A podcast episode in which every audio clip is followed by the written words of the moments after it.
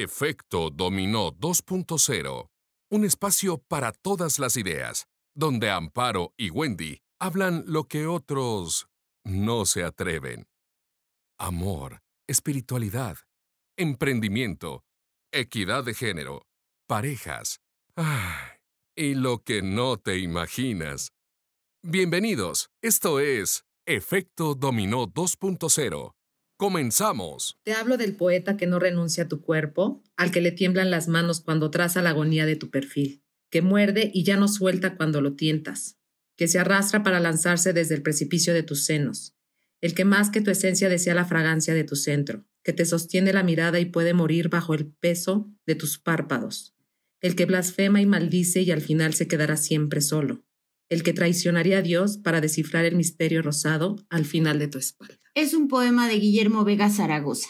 Él es escritor, periodista, editor y profesor, enfocado a la literatura, el periodismo cultural y la comunicación digital. Es autor de los libros de poesía Preñar el Silencio, Desde la Patria del Insomnio, Sin Saber y Poemas para ablandar las rocas de las colecciones de cuentos Antología de lo Indecible, El Perro de Brasil y de La Tertulia, ensayos sobre literatura mexicana, Estudió periodismo y comunicación colectiva en la UNAM y creación literaria en la Escuela de Escritores de la SOGEM. Ha impartido clases y talleres de creación literaria, periodismo y comunicación en múltiples universidades e instituciones culturales. Textos suyos han aparecido en más de 26 de 25 antologías y en diversas publicaciones de México, Estados Unidos, Colombia, Brasil, Cuba y España, y han sido traducidos al inglés, francés, portugués e italiano. Bienvenido Guillermo Vega Zaragoza a Efecto Dominó 2.0. Muchas gracias por estar con nosotros. ¿Qué tal? ¿Cómo están? Muchas gracias por la invitación. Me da muchísimo gusto estar con ustedes. Y pues bueno, pues vamos a, a platicar, según se me ha dicho aquí, sobre erotismo. Qué maravilla y muchísimas gracias por tu tiempo y por estar compartiendo con nosotros y que realmente nos des una cátedra desde tu conocimiento de qué es el erotismo y nos quites de todas las telarañas y, conceptos que erróneos sobre, sobre el tema. Bueno, pues, pues primero, pues habría que definir qué es erotismo, ¿no? O sea, en cuanto a, la, a lo erótico, que tiene que ver con, pues bueno, eros, amor, que tiene que ver con la provocación de emociones amorosas, ¿no? Y, pues bueno, con su consabida consecuencia sexual, pero no todo, no todo lo que consideramos erótico para unas personas es algo erótico y para otras personas puede ser, puede ser considerado eh, obsceno o incluso pornográfico, ¿no? Claro. todo depende, allí sí todo depende del cristal con que se mira. Para una persona algo puede ser erótico, para otra persona puede ser obsceno o pornográfico. Y entonces, pues, ¿qué es lo obsceno? Lo obsceno no necesariamente es lo erótico. O sea, puede haber cosas obscenas sin que sean eróticas. Lo que decíamos ahorita del reggaetón, ¿no? Por ejemplo. Por ejemplo, lo obsceno es lo que no se debe demostrar. Eso quiere decir obsceno, fuera de escena, que debe de permanecer oculto. Ok. Entonces, una cosa obscena puede ser, o sea, mostrar, por ejemplo, excrementos. Eso puede ser obsceno. Mostrar a alguien haciendo del baño, ¿no? Sí. puede ser obsceno. O alguien, pues, cometiendo un crimen, ¿no? O sea, o eso, eso, eso es lo que no se debe demostrar, eso es lo que no se debe, debe de permanecer oculto. Pero no todo lo erótico necesariamente es obsceno. Claro. ¿sí? sí. Entonces, y lo pornográfico, eso ya tiene que ver más con precisamente el extremo del provocar no la emoción estética que hace el erotismo, sino de provocar la excitación sexual. Eso es lo pornográfico. Entonces, lo erótico y lo pornográfico están en los dos extremos. ¿Qué? Porque lo erótico es provocar una emoción estética, es emocionarte, ¿sí? Puede haber cierto grado de excitación, pero no es su objetivo. Exacto. Es precisamente una emoción estética, erótica. En cambio, lo pornográfico es lo directo, lo frontal, lo que, lo que se muestra tal cual, el cuerpo tal cual, los cuerpos haciendo cosas tal cual. Explícito. Eh, decía, por ejemplo, decía Octavio Paz, era el que decía eh, en la llama doble, ¿no? Hablaba Octavio Paz, que decía que precisamente el erotismo es mostrar sin mostrar, es la excitación, pero sin mostrar todo, la emoción estética a través del velo. Es un atisbo. El, sí, es un atisbo. O sea, tú ves, en cambio lo pornográfico sería verlo todo tal cual, o sea, pum, ya. Sin filtro. Todo y todo. como va, contra todos. Todos. Eso es lo pornográfico, eso sería lo pornográfico. Lo rotundamente provocador de excitación. Tiene que ver más que nada con la sensualidad. Es provocar a través de, las sensaciones, ¿sí?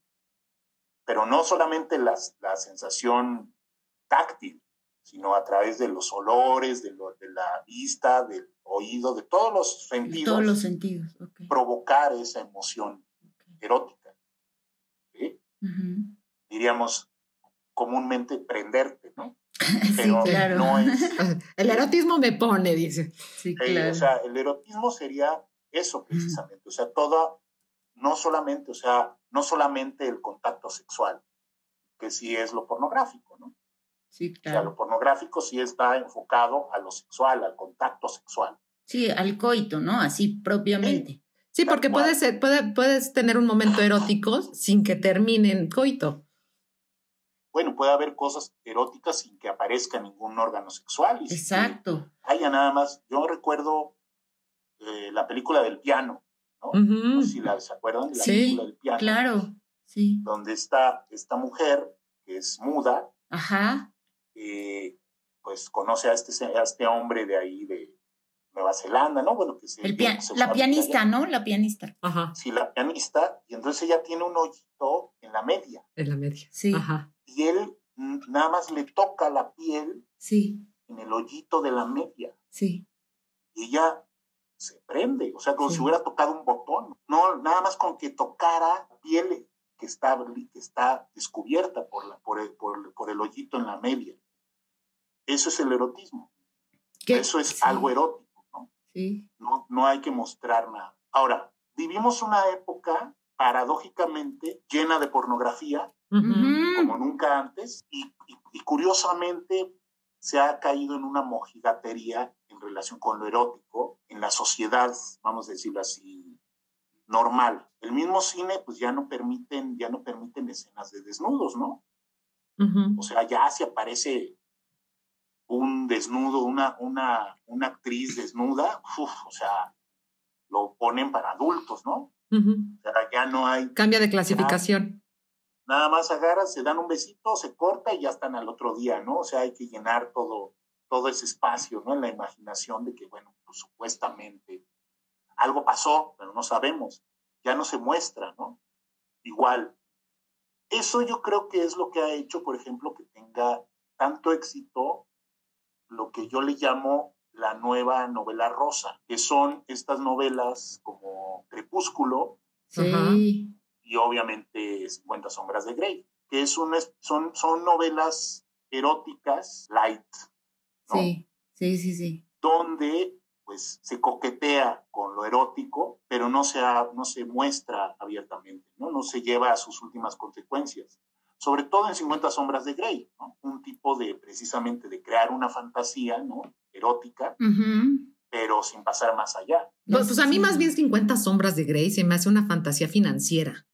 Bueno, es ah, una franquicia, ¿no? Les, eh, se, se, vendió una idea de que, pues, mientras sea millonario, pues no importa que te dé unos latigazos de vez en cuando, ¿no? Porque, porque ahí está el, el, el factor de, del dinero, ¿no? Ya, ya dejó de ser lo, lo erótico porque toda, todas querían tener ahí al, al personaje en sus vidas, pero pues siempre y cuando tuviera el helicóptero y tuviera la mansión porque no van a permitir que el galán que tienen al lado pues se las esté latigando, ¿no? O sea, creo que más bien fue, es una película financiera. Y, y, eso ha llevado a lo, ahora lo que, bueno, entre, entre los jóvenes hay, hay algunas novelas, series y películas y series de lo que le llaman el romance tóxico, ¿no? o sea, las relaciones tóxicas, donde hay este joven guapo, ¿no? Este rebelde, ¿no? Que las trata muy mal, ¿no? Y está medio loco y hace cosas, locuras y todo, y las, y, y las jóvenes están, las heroínas están fascinadas con él, ¿no? ¿No? Este, y ellas hacen lo indecible por estar con él y es un amor arrebatado, ¿no? pero él pues está medio loco, ¿no? O sea, él está, las trata mal y todo eso. Hay otra, hay otra también muy, muy loca, que es 365 días, creo que se llama. Una de un cuate que un, un, narco, un narcotraficante secuestra a una chava y le dice, yo voy a hacer que tú te enamores de mí. Ah, la película ah, claro, del italiano este. Sí, que se la secuestra. No manches, o sea, yo dije, ahí sí está romantizado toda la violencia que puede existir. Exactamente, entonces eso es otra forma de pornografía, o sea, es otra forma de obscenidad. De obscenidad, exacto. ¿No? Porque es, es, muy, bien, muy bien lo que dice Wendy, es, es esta cuestión de romantizar el, el poder, ¿no? El poder del dinero. Fíjense, curiosamente, la mujer que escribió 50 sombras de Grey, ella era fan de Crepúsculo. Ah, ok. De las novelas del Crepúsculo y ella escribía fanfiction. De hecho, Grey era un vampiro al principio. Mira. Pero dijeron, no, pues es que va a ser igual, pues entonces por eso lo volvió un, un, un yuppie, un empresario, ¿no? O sea, un, ricachón. Entonces, están ahí íntimamente relacionados. Esta, esta mujer que escribe sus libros, pues ella toma un mito literario que es profundamente erótico, que es el vampiro. Que es el vampiro, por supuesto, no más Drácula, o sea. tiene todo el elemento pues obviamente simbólico de la posesión, de la penetración, sí, del... de chupo la sangre. Y de la seducción también, Memo. De, la, seducción, y todo. Bueno, pues hay que, hay que ver a qué grados llegó en el cine, ¿no? hasta, nosotros, hasta nosotros tuvimos nuestro vampiro con Germán Robles, ¿no? Claro. En, el vampiro que está en los anales del cine de vampiros. Sí, claro.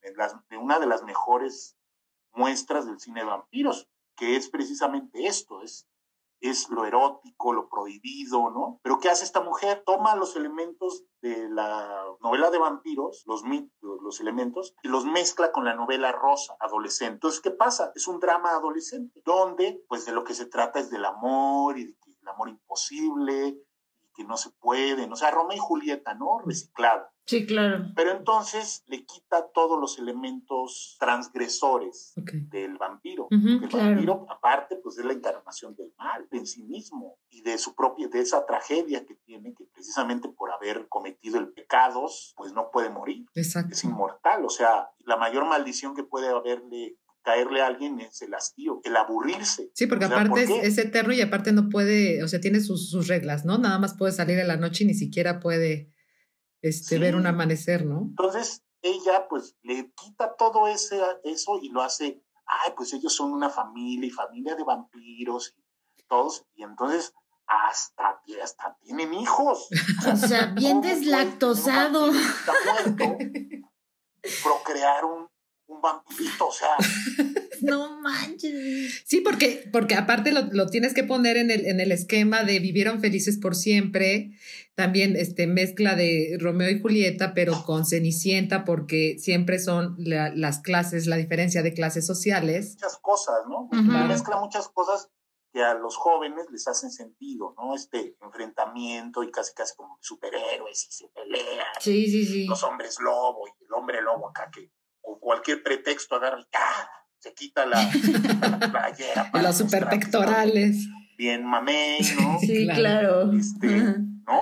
Sí, sí, sí. Eh, o sea, ya la película y bueno, la novela, las novelas tampoco están muy bien, digamos, no son, no son la gran obra de arte. Sí, no, es una gran narrativa. Son novelas con bastantes problemas incluso de, redacción. De redacción. Por lo menos la traducción, ¿no? Yo nada más leí la primera. Con, eso, tuviste. Sí, yo también leí la primera, pero no, sí, dije, no, no la terminé. No, no. Entonces, por ejemplo, eso es lo que, lo que hace, ¿no? Y tuvo mucho éxito. Tuvo mucho éxito precisamente por eso, porque le quitó lo peligroso al vampiro y lo hizo, lo romantizó. ¿Para qué? Pues para que, ok, puedes fantasear con que tienes un vampiro, con que tienes un novio vampiro y uy, qué miedo, ay, ¿qué me va a hacer? ¿No? O sea, y luego pasamos a una cosa más real, que es el, la romantización del sadomasoquismo, que es precisamente eso, eso, es lo que hace. O sea, el sadomasoquismo, bueno, el, el, Marqués de Sade y el Poldo Sacher-Masoch, escritores, pues crean eso, eso y después los psicólogos pues, le nombran a eso, a esas patologías, ¿no? Okay. El sadismo, que es el que, el que goza no sufrir al otro, y el, el, el, masoquista que, que, disfruta si le infringen dolor, ¿no? Entonces, la novela de la Venus de las Pieles, pues es precisamente la historia de una relación en donde pues establece esta relación del amo y el esclavo, ¿no? Se firma un contrato y entonces pues el hombre disfruta siendo humillado, siendo esclavo, ¿no? Sexual y todo con, de la mujer. Y entonces ella, ella acepta por amor. Esa es la Venus de las pieles. Y entonces acá en, 50, 50 sombras de Grey, pues es él el que se convierte en, el amo. Y ella, pues, en la, esclava. Pero que nunca llega a lo último, sino que pues sí nada más lo prueba, pero, ay, no, qué miedo, ya me voy. Sí. sí, acaba siendo muy rosa. Entonces nunca llega a las últimas consecuencias porque precisamente, pues, del, de alguna manera el sadomasoquismo, pues, si lo llevas a las últimas consecuencias, pues va a llegar a un momento de la autodestrucción o de la destrucción mutua, ¿no? Sí. Porque esa es, es precisamente la paradoja, ¿no? De los dos contrarios, o sea, es como, como, como dice el chiste, ¿no? ¿Qué le dijo un masoquista a un sádico y qué le contestó el sádico? El masoquista le dice al sádico, pégame, y el sádico le dice, no. y, lo termina matando. no, le dice sí, claro. y están atorados los dos en el. El masoquista que, que lo que, que su, o sea, goza siendo, golpeado, sufriendo, y el sádico, el sádico goza viendo al otro sufrir. Entonces, si le da, si le pega, pues lo va a hacer gozar, y no, o sea, yo quiero que sufras, ¿no? Sí, claro. Entonces, esa es, la, esa es la cuestión. Digo, si eso lo trasladamos a la vida cotidiana, pues vemos que hay muchas relaciones este, que establecen en, diversos niveles relaciones a lo masoquista, ¿no? O sea, el pégame pero no me dejes, ¿no? Exacto que ya no me quieres, porque ya no me, porque ya no me gritas, que ya no, ya no me quieres, o sea. Sí, ya no te importo, ya, ya, ya estás indiferente. Entonces, eso que además va dirigido, o sea, la novela también va dirigido a, a un público bien específico que son las mujeres urbanas. Sí, exacto. Eh, clase media, clase media alta. Yo las imagino así, ¿no? Cuarentonas, cincuentonas, o sea, que están en la noche leyendo 50 sombras de Grey con su gordo ahí a un lado, broncando, ¿no? Con su esposo, ¿no? Sí. Me las imagino con camionetota, ¿no? Con camioneta, con... Sí, sí, sí. Casa en casa en casa en, las lomas. Niños y niños en, en los colegios más prestigiados. ¿no? Sí, claro. Y entonces ellas emocionadas porque, híjole, estoy qué bárbaro, ¿no? O qué ganas de encontrarse uno así, aunque me pegara, ¿no? Que me agarrara, me diera mis nalgadas, ¿no? Pero no hay peligro, porque cierra el libro y sigue su vida. Y se acabó. Entonces, eso atenta contra, contra la verdadera literatura. Claro. Porque la verdadera literatura es la que te transforma. O sea, el arte, el verdadero arte es el que te transforma. Tú lees, o tú ves una película, o tú escuchas una música, o lo que sea, ves una obra de teatro y eres una persona. Antes, y después. Y después de verla, porque algo te cambia, o sea, transforma, ese es el trabajo del arte, te transforma. Entonces, el, el arte erótico, vamos a decirlo así, es el que te descubre cosas, te hace sentir cosas que no sabías que podías sentir. Claro, que no sabías ni que, que existían, ¿no? O sea, que no te las imaginabas. O sea, ¿cuál es el poder? Es, es que estamos perdidos en, en, este rollo pornográfico, en toda, obsceno, en toda la, la cantidad de, de, imágenes, música, películas, literatura, series que nos están bombardeando de, y nos están dando una idea muy errónea de lo que es la intimidad, de lo que es el acto sexual, de todo el, el, el pre que debe de haber antes de, y nos vamos derechito al coito, ¿no? O sea, al, al, al gozo inmediato y al, al, no trabajar, ¿no? Al no trabajar tu relación. Y de relación estamos hablando del momento de encuentro de, de dos seres o comunidad, ¿no? Porque el erotismo está en, en toda la gama de encuentros, pero ¿qué tanto estamos desaprovechando el erotismo? O sea, o, cuál es el poder más fuerte del erotismo, en dónde se, no, dónde se están perdiendo en no aprovechar, en no desarrollar, en no, en no entender qué es el erotismo y, y aprovecharlo, ¿no? El tema es tener un encuentro todavía exponencial y más placentero de los que has tenido. Es que, es que en la actualidad se ha llegado al extremo de concentrar todo en la genitalidad. Sí. O sea, todo es, son los genitales. Sí. ¿no? O sea, es el mete-saca, ¿no? Sí, sí. A eso se concentra el objetivo, ¿no? Ya. Y el erotismo es todo lo contrario, es precisamente erotizar todo. Todo puede ser, en el erotismo todo puede ser erotizable, o sea, el aire, la comida, los aromas, lo que tú quieras, o sea, los pies, o sea, la ropa, todo, todo. Sí, hasta una actitud. claro, o sea, las palabras, las palabras. Las palabras, claro. Las palabras te tocan, te acarician las palabras. Entonces, eso se ha perdido porque precisamente, pues, la, la, tensión sexual es muy fuerte, ¿no? Entonces, como ahora se tiene, se tiene acceso ilimitado a, a lo sexual y todo el tiempo, es lo que yo creo que sucede ahora en, la sociedad. La sociedad está sobre sexualizada, no sobre erotizada, ¿eh? No, Sobre sexualizada. Sobre sexualizada en el sentido de que todo el tiempo estamos viendo y oyendo cosas relacionadas con el sexo, no con el erotismo. Pues si tú estás escuchando todo el tiempo tambores y tum, tum, tum, o sea que psicológicamente van a la, a la excitación, todos esos ritmos provocan una aceleración de la, del ritmo cardíaco. del ritmo cardíaco y ponen, dice, dice un cómico, dice, escuchan el dulce, el dulce sonido de los tambores y empiezan a mover las caderas y ni siquiera saben por qué, ya están, ya están moviendo las caderas. Sí. Entonces, y además las imágenes, o sea, todo el tiempo estamos escuchando cosas de dámelo, mami, vamos, dámelo, ¿no? Sí, sí, sí. Y, vemos imágenes. Incluso las conversaciones entre, entre dos personas, de, hoy en día la, la moda es o sea, te, envío una foto a mis chichis, mándame una foto de tu pack y esa es la forma de que vamos a empezar a ponernos y es la forma en la que empiezan a, alimentar las relaciones de pareja y así se van. además eso, y pues bueno, también, digo, yo no soy, yo no soy, ahora sí, no me van a juzgar más, yo no soy o sea, yo no me asusto, más bien me sorprende cómo es ahora. Por ejemplo, los jóvenes que juegan videojuegos, ¿no? Que hacen videojuegos, y las niñas que juegan videojuegos, entonces, por ejemplo, todo eso de los juegos de rol y de que se disfrazan de, personajes, de videojuegos y de, mangas y de todo, pues todo eso está súper sexualizado. Y entonces las, las gamers, ¿no? Salen ahí con sus, sus vestiditos y enseñando piel. O sea, un chavito de 13 años, pues, ¿qué va a pensar? O sea, pues está con la hormona todo y tú estás claro, pegado, pegado. imaginándose, porque pues nada más imagina. Y entonces luego, pues como es tan fácil llegar a la pornografía en la internet, pues de ahí se pasa la pornografía. Y entonces ahí empieza el problema, porque se desensibiliza. Sí, es que la única educación sexual que a veces se tiene es la pornografía. Es curioso cómo no se le menciona y no se le menciona lo suficientemente a la, a la industria del sexo, porque genera mucho dinero. Claro, es lo que te iba a decir, Wendy. O sea, es, es que la pornografía es, es un negocio. no se habla de ello. Se habla muy poco.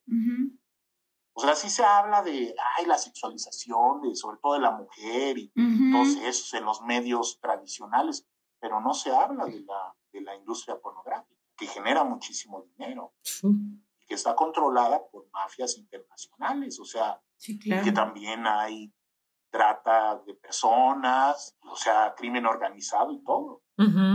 Entonces, eso no, sea, no, se, no es curioso, ¿no? Es curioso porque, porque genera mucho dinero. Genera, claro, es un negocio. Pero bueno, pero entonces nos regresamos. sí, a porque ya estamos yéndonos a otro lado. Ya, ya estamos yéndonos como todos a la parte pornográfica y lo que queremos es realmente exaltar lo que es el erotismo. No, lo, lo que tenemos, o sea, el erotismo, decíamos entonces, es precisamente lo contrario, es no concentrar todo en la genitalidad, sino en todo lo demás, es decir, erotizar la experiencia, ¿eh? erotizar las experiencias. Entonces, todo puede ser erótico, todo puede estar cargado de la, todo puede estar, estar cargado de emoción erótica. Cosa que estoy hablando de emoción erótica, que es el amor, o sea, la pasión también, o sea, no es nada más, no es nada más el sexo. De hecho, pues bueno, hay erotismo religioso, erotismo místico, ¿no? Claro. Sí. Erotismo místico, que pues digo, Santa Teresa de Jesús. Santa Teresa de Jesús. Oye, Sor Juana también, ¿no? Los poemas de Santa Teresa de Jesús si nos olvidamos un poquito que era... Es que era santa. Que era santa. Que era, santa, monja. Pues son sumamente apasionados, ¿no? Claro. O sea, tienen una pasión mística, erótica, ¿no? De amor místico. O el mismo Dante, ¿no? La misma, la misma Divina Comedia, o sea, el mismo, el mismo origen de, de nuestra idea de amor, ¿no? Que viene de Dante, el amor occidental, que viene de Dante, ¿no? Este amor idealizado, nosotros le llamamos platónico. Platónico. Es el amor idealizado, ¿no? En el cual pues no, no te enamoras de una mujer concreta o no deseas a una mujer concreta, sino deseas un ideal, te enamoras de un ideal y lo exaltas hasta lo máximo. Sí, lo revistes. Esa es la idea, es la idea del amor platónico, del amor ideal, idealizado. Y eso pues se ha reproducido y se sigue reproduciendo. Muchas novelas, muchas películas, y las telenovelas, no se diga, o sea, idealizan, bueno, reproducen esa idealización del, amor, ¿no? De la idea del amor. Pero entonces lo erótico es más, tiene que ver más con, las, con la sensualidad, con, con las sensaciones, con las experiencias. ¿Qué emoción le das a las cosas que te pasan? Que, y a las experiencias que tiene. Puede ser sumamente erótico en tomarse de la mano. Sí, claro. O, deslizarle un dedo por una pierna, o ver una pierna, nada más, o ver un peinado, o ver una silueta, ¿no? O ver a través del, nada más ver a través del vestido, ni siquiera ver el cuerpo completo. Y también, pues bueno, la experiencia sensorial de, oler, el, el, olfato, la, el gusto, ¿no? El probar. Entonces, ese es, ese es más bien a lo que se refiere lo erótico. Entonces, también lo erótico, pues rompe o sea, es de ruptura, ¿no? ¿Por qué? Porque rompe con el orden. En la sociedad occidental, pues ha estado sumamente influida por el pensamiento religioso, ¿no? Por las limitaciones y por las por la iglesia, ¿no? Sobre todo la iglesia cristiana, la iglesia católica, que es la que nos toca a nosotros, que está pues sumamente imbuida de, de esa anti-experiencia vital, ¿no? Entonces todo está prohibido. Sí, todo, todo toda, represión. Es pecado, porque, ¿no? Porque yo digo, yo me imagino, por ejemplo, digo, y para que ya de por sí ya nos cancelen, pero yo me imagino, por ejemplo, este, a las monjitas, sea, imagínate que todo el tiempo están tapadas y todo, y de repente están rezándole a la imagen de un hombre desnudo con unos pectorales, y yo ya quisiera tenerlos. Sí, claro. Se ve, que esto hacía mucho. Sí, sí, se ve que sí, sí, sí, exacto. Y verlo así, ¿no? O sea, Sí, sudado, todo. Pues son humanas, eran humanas. Oye, pero y entonces, ese es algo que yo, yo te quería preguntar. O sea, somos seres eróticos desde que nacemos, ¿no? O, ah, claro. desde que nacemos. O seres sexuales. Esa, esa era mi duda. En términos freudianos, con el eros y el tana. O sea, con el sentido, con el impulso de vida. Sí, la, sensación más con que... la sensación de estar vivos, ¿no? Claro, entonces precisamente sentimos placer con todo el cuerpo. O sea, y, sentimos placer cuando nos tocan, cuando nos, nos hablan, cuando, nos... Cuando experimentamos cosas que nos gustan. El problema es que no podemos, y eso es, pues esa es la raíz de la cultura, diría Freud, precisamente la, la represión. O sea, si nosotros no reprimimos esos impulsos de placer, pues todo el tiempo estaríamos buscando el placer y entonces no trabajaríamos y no, no produciríamos. No crearíamos y no produciríamos si hubiéramos creado todo lo que hemos creado, porque seríamos como los changos, ¿no? Los bonobos, como que todo el tiempo están comiendo y haciéndolo, ¿no? o sea, pues, no tienen otra cosa que hacer. Entonces, eso es lo que nos llevó también a crear la cultura. Esta cuestión de, de reprimir el impulso de vida, el eros, y canalizarlo a través del trabajo, del arte mismo, ¿no? Sublimarlo. ¿No? Y eso es lo que nos hace crear cosas, porque no todo el tiempo podemos estar, pero el problema es que cuando la represión es tan fuerte, crea problemas en los seres humanos, en las personas, porque entonces son incapaces de ya de sentir placer y, entonces empiezan a sufrir y entra la neurosis. Digo, todos somos, todos somos neuróticos. claro, Una persona totalmente sana es un monstruo.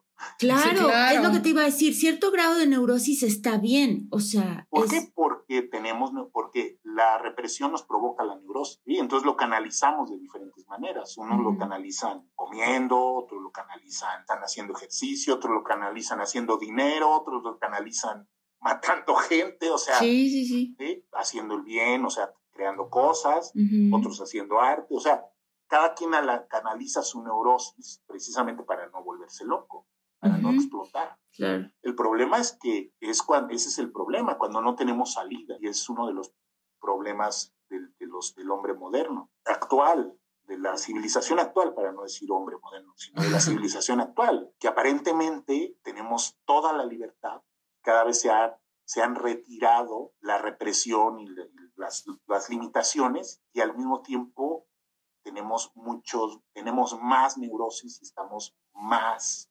neuróticos que antes. Tenemos gran cantidad de deseos no cumplidos. Claro. No nada más el erótico. sí, sí, sí. Es como traer un carro todo el tiempo con el acelerador puesto, ¿no? Sin que camine. Entonces, todo el tiempo estamos siendo excitados sexualmente. Constantemente, claro. Y no lo podemos realizar. Y no, exactamente. Qué frustrante. Y eso también tiene que ver con el propio, pues con el propio capitalismo. Sea, todo el tiempo nos la pasan diciendo, tienes que ser así, tienes que tener así, si no tienes esto, no eres nadie, si no has hecho esto, no eres un triunfador. Tener, tener, hacer, tener, tener, tener, tener, para poder ser, y eso causa neurosis. Por eso ahora los jóvenes están tan, tan neuróticos, pues no pueden realizar esos, esos deseos de placer, no encuentran placer. Y eso es lo peor que puede pasar, porque entonces cuando tú cancelas el placer, pues viene precisamente la, la enfermedad, la enfermedad, el desajuste, el desequilibrio, y viene también el desequilibrio físico. ¿Qué libros, qué series nos recomendarías para que sean estas, estas libros, series eróticas? Una forma de entenderlo, para que la gente que nos escucha... Y, disfrutar lo que es el erotismo. Tiene que ver con eso, que todos los elementos que están pueden provocarte, pueden, puedes utilizarlos para entender qué es, qué, qué parte de tu cuerpo, qué parte de tus sensaciones empieza a tener un movimiento fuera de lo normal y decir, ah, esto me gusta, ¿no? Es que fíjense, contrariamente a, a, la pornografía, ¿no? O a lo pornográfico, el erotismo lleva tiempo. O sea, el erotismo claro. no es de, órale, ya, ya, vamos allá. No, o sea, el erotismo hay que tener tiempo para disfrutarlo, para involucrarse en la experiencia. Piensen ustedes en cómo era antes el, el acercamiento entre los jóvenes, cuando uno, cuando uno quería, empezaba con los escarceos, con, con, la pareja, con el, con el novio, con la novia, ¿no? Todo era Mesurado. de poquito en poquito, no era de ir avanzando, avanzando hasta que ya sucedió, ya, no, ya nos besamos, ya me agarró y ya, ¿no? Ya cuando ya se hacía, era, ya había pasado mucho tiempo. Sí, ya llegué a primera base después de tres meses y ya me fui a segunda después. Sí, sí, sí, sí, o sea, era eh, precisamente el tiempo era lo que iba creando esta sensualidad, vamos a decirlo con una palabra ya vieja, el faje, ¿no? Sí, claro, el famosísimo faje. sí. Sí, que ahora, pues los chavos no saben qué es, o sea, ¿por qué? Porque, o sea, imagínense que están bailando reggaetón y entonces ya casi nada más los separa la ropa. Sí, ya. Sí. Porque ella ya les está poniendo y entonces tú ya estás puestísimo ya. O sea, no hay ya tiempo para desarrollar lo erótico. Esa es la consecuencia, ¿no? Que ya que me lo piden, bueno, pues. El día que me lo piden. Por ejemplo, yo recomiendo leer los libros, las novelas, los diarios de una escritora, de una escritora que se llama Anaïs Nin, que ella fue amante de Henry Miller, que fue uno de los escritores norteamericanos que a principios del siglo XX, precisamente con elementos eróticos y, y pues, obscenos que incluía en sus novelas, pues fue prohibido, por ejemplo. Fue su primera novela, Trópico de Cáncer, pues estuvo, estuvo prohibida 30 años en Estados Unidos. Wow. Él la publicó en Francia, él era norteamericano, se fue a Francia, publicó en Francia y durante 30 años no se, no se, no se permitía, o sea, era ilegal introducir los libros. Ya fue hasta 30 años después que ganó el, el juicio porque era acusado de pornografía, entonces fue solo así que ya se empezó a leer. Pero en ese entonces eso era, eso era rebeldía, o sea, eso era rebelde, o sea, el escribir sobre Lo que cosas sexuales era, era contestatario, ¿no? Claro, o sea, se en contra del sistema porque había que romper. Pero ahorita ya hay muy pocas cosas que asusten, ¿no? O sea, este, se conocieron en Francia y está casada, entonces ella empezó, escribía también. Entonces, lo curioso, y eso es lo que, y cómo ellos representan precisamente este enfrentamiento entre lo erótico y lo, y lo obsceno, ¿no? Lo, eh, Henry Miller consigue que un eh, anticuario que le gustaba coleccionar relatos eróticos le encargue que le escriba relatos eróticos y se los compra. Y entonces Henry Miller escribe esos relatos, se los da, pero a, este anticuario no le gustan porque son demasiado explícitos. Y entonces le dice a oye, pues es que no le gustó, pues a ver, tú avientas. Y entonces ella empieza a escribir relatos eróticos y le paga. Y si le gustan esos relatos eróticos de Nainin, si le gustan a, este anticuario se los compra. Esos, dos, esos relatos que ella escribió por encargo están en dos libros. Uno se llama Pájaros de Fuego y otro se llama Delta de Venus. De ambos se han hecho películas. De hecho, la más reciente fue precisamente la de Pájaros de Fuego. Se hizo una serie. Ahora, una sugerencia mexicana, pues un autor que no se ha, que se le ha olvidado últimamente, que es Juan García Ponce, que fue un gran novelista, narrador, ensayista él escribió muchas novelas, precisamente novelas eróticas. Su gran novela erótica es una novela de mil páginas que se llama Crónica de la Intervención, que ahí explora diferentes aspectos del, pues del, erotismo y también de la pornografía, que es muy buena. Pero tiene otras novelas, tiene por ejemplo una novela que se llama El gato. Y entonces ahí la cuestión es la cuestión del, del boyer. el, gato, oh, el gato funciona como boyer, como un triángulo entre la pareja y el gato. Y el gato, el, oh. boyerista es del gato.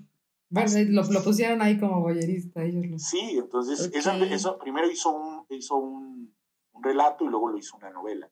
Pero es precisamente explorar esto, estas cuestiones, ¿no? Tiene otra novela muy buena que es un, es un homenaje al Marqués de Sade que se llama Inmaculada o los placeres de la inocencia. Entonces esa sí está muy medio mandadita, ¿no? vamos a decirlo así, más explícita, ¿no? Porque es este personaje, esta mujer que pues es, vamos a decirlo así, tiene un gran apetito sexual, ¿no? Desde niña. Entonces él va contando cómo ella va escalando esa y explorando su propia sexualidad, ¿no? Se llama Inmaculada o los placeres de la inocencia. Entre, otros, entre otras novelas, yo la primera que leí es De Ánima, se llama así, De Ánima, que es un, está escrita en forma de diario de una pareja, es decir, un capítulo es el diario del hombre y el otro capítulo es el diario de la mujer y así los va intercalando. Entonces así nos vamos enterando de su relación pues, que se va complicando precisamente a partir pues, de la propia exploración de la sexualidad y del erotismo, ¿no? Sí. Tiene otras, La cabaña también es muy buena. O sea, tiene, él escribió cerca de 30 novelas. Eh, ahora, en cuanto a la poesía erótica, pues hay muchísimos, o sea. Sí, sí, hay muchos. Pues desde el mismo Octavio Paz, ¿no? Pero hay un poeta que es Elías Nandino, que él hace poemas eróticos, pero tiene unos poemas eróticos que él escribió cuando él ya tenía 70 años. Se llama Erotismo al Rojo Blanco. Son, son relatos, pues, eróticos, homosexuales, ¿no? Dirigidos a, a hombres, pero funcionan igual, o sea, porque es precisamente, y eso es a mí lo que me llama la atención, como él en esos poemas, pues todavía tiene esta necesidad del erotismo, ¿no? O sea, no es de que él mismo allí en, en uno de sus poemas dice, ¿por qué, Dios mío, me has, o sea, mi cuerpo, mi cuerpo ya no, ya no responde, pero sigo teniendo esta, esta, este deseo. esta hambre, ¿no? Esta necesidad de lo erótico, ¿no? Su autoestima, su... Pues cómo, ¿no? Claro, y la parte preciosa del erotismo es eso, o sea, no hay límite. O sea, a veces puedes encontrar mucho más límite en la parte física, ¿no? Hay un tope en la, en la parte física, pero el erotismo no tiene, no tiene límite, o sea, ni siquiera tiene que ver con absolutamente nada y con todo. Sí, entonces es precisamente, te digo, o sea, el erotismo tiene que ver con los sentidos con la sensibilidad, con la sensualidad, con la sensualidad, con el sentir. Y que a partir de eso, pues sientas una emoción erótica.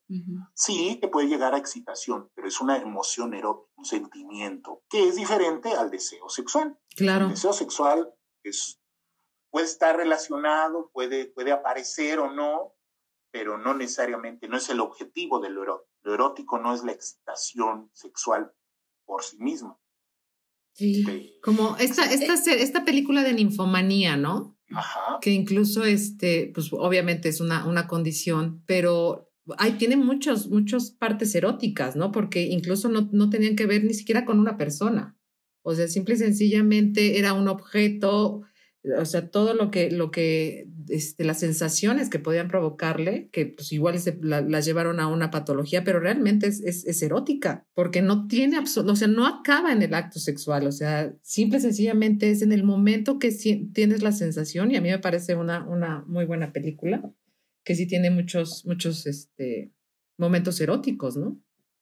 Sí, bueno, por ejemplo, pues antes, pues hubo, había una novela de, una novela, una película de culto, ¿no? No sé si ustedes se acuerden, que se pasaba en, en, funciones de medianoche, en, en, un cine de la zona rosa que era de, Gustavo La Triste, que pasaban películas prohibidas o escandalosas, que pasaban Calígula, ¿no?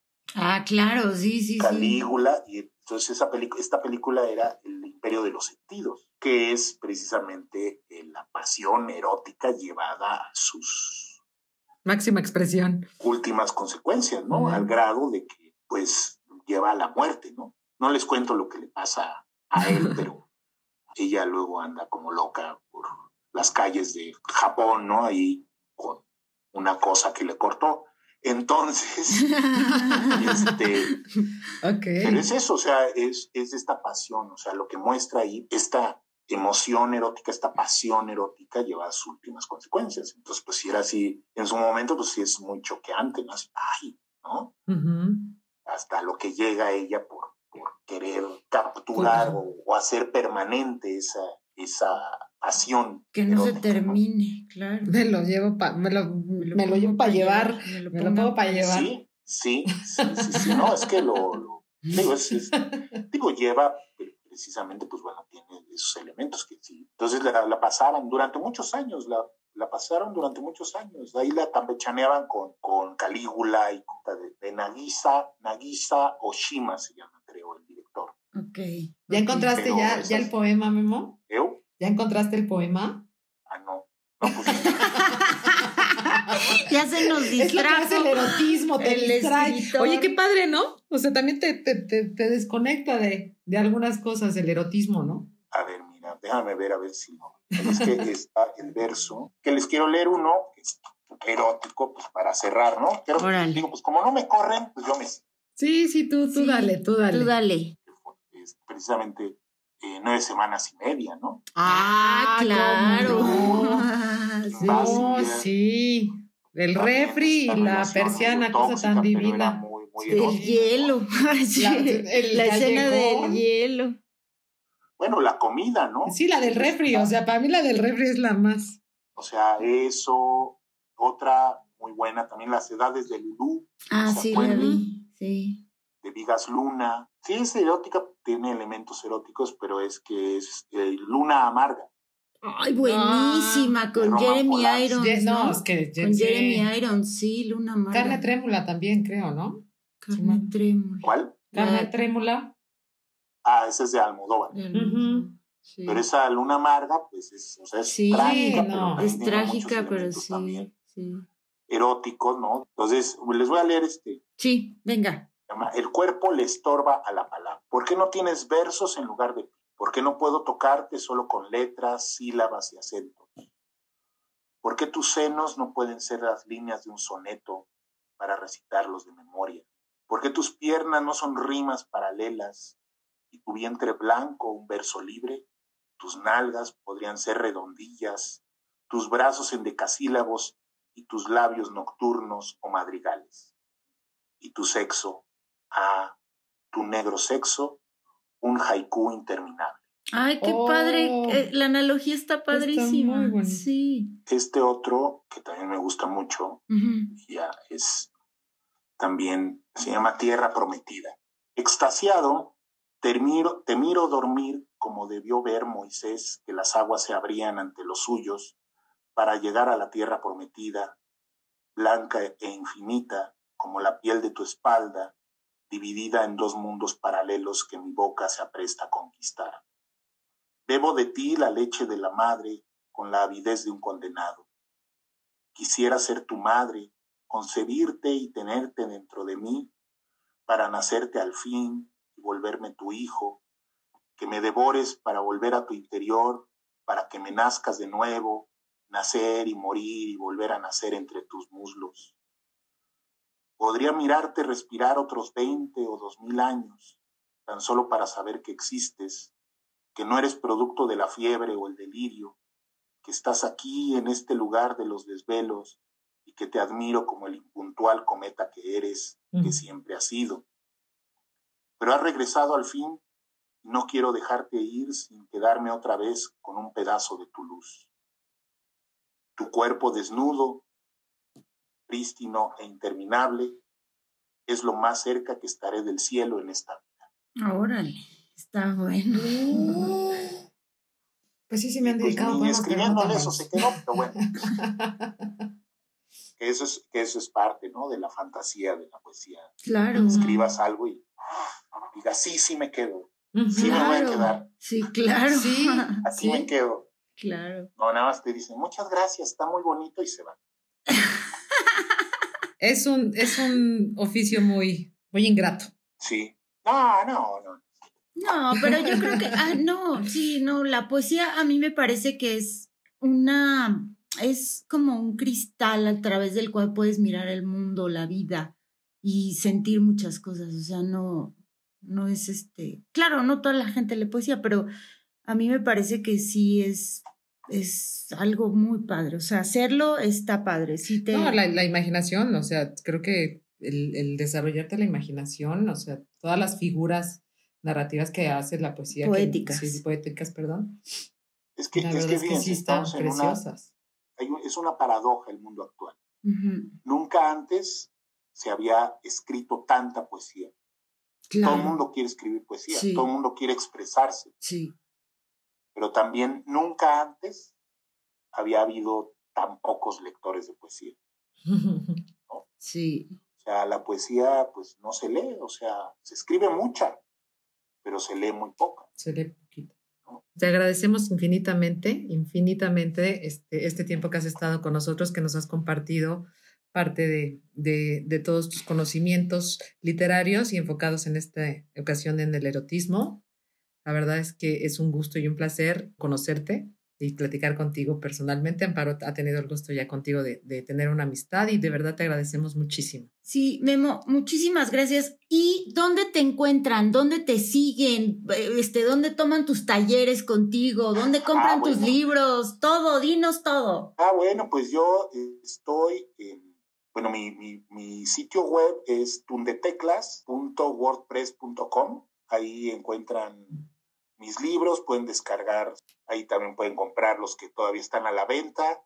Y mis cursos ahí están también. Ahorita estoy eh, impartiendo un taller de narrativa, que es todos los miércoles de 6 a 8. Ahí pueden entrar quien quiera compartir y, y aprender narrativa de cuento, novela. Eh, ese es todos los miércoles, está abierto todos los miércoles. Estoy por, em, bueno, este, también doy un taller de ensayo y doy asesorías a escritores, a personas que quieren empezar a escribir un libro. Ok. Eh, que, o que ya tienen un libro y lo quieren revisar y lo quieren ajustar y lo quieren mejorar.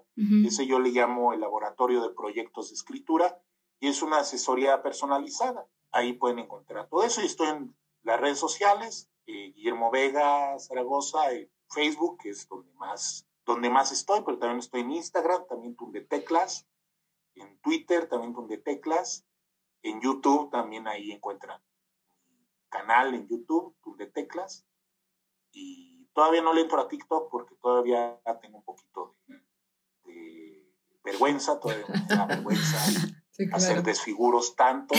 Sí, sí, sí, tienes límites, tienes límites. Sí, o sea, yo creo que en la vida hay que tener algo si no, ya no. Entonces todavía TikTok no, pero sí tengo, o sea, sí veo TikToks, todo eso, pero yo no he hecho TikToks todavía, todavía no, no llego a tanto. Pero sí, me encanta, y digo, pues ahora pues hay que estar en las redes sociales y pues ahí está. Maravilloso, pues entonces ya saben dónde encontrar a Memo, dónde buscar sus libros y léanlo. Pues muchísimas gracias, Memo. Esperamos. Muchas gracias a ustedes por la invitación, ha sido muy padre y espero que no sea la última vez que me inviten. Podemos platicar de lo que ustedes quieran. Sí, claro. Yo, yo platico de todo, me, me, me alquilo para todo. Dios. Sí, sí, sí te rentas, sí te rentas. Escribo tesis, todo lo que ustedes quieran. Mira, ¿eh? vamos, sí, te vamos a invitar a otro. Seguramente vas a estar otra vez con nosotros. Muchísimas gracias, a, gracias a todos. Buenas noches, buenos días, buenas tardes. Nos vemos en el próximo episodio. Bye bye. Hasta la próxima. Más de Efecto Dominó 2.0. Sabemos que te quedaste con ganas de seguir escuchando a Wendy y Amparo. Te esperamos en nuestro próximo episodio de Efecto Dominó 2.0. Y por supuesto, síguenos en todas nuestras redes sociales. Hasta la próxima.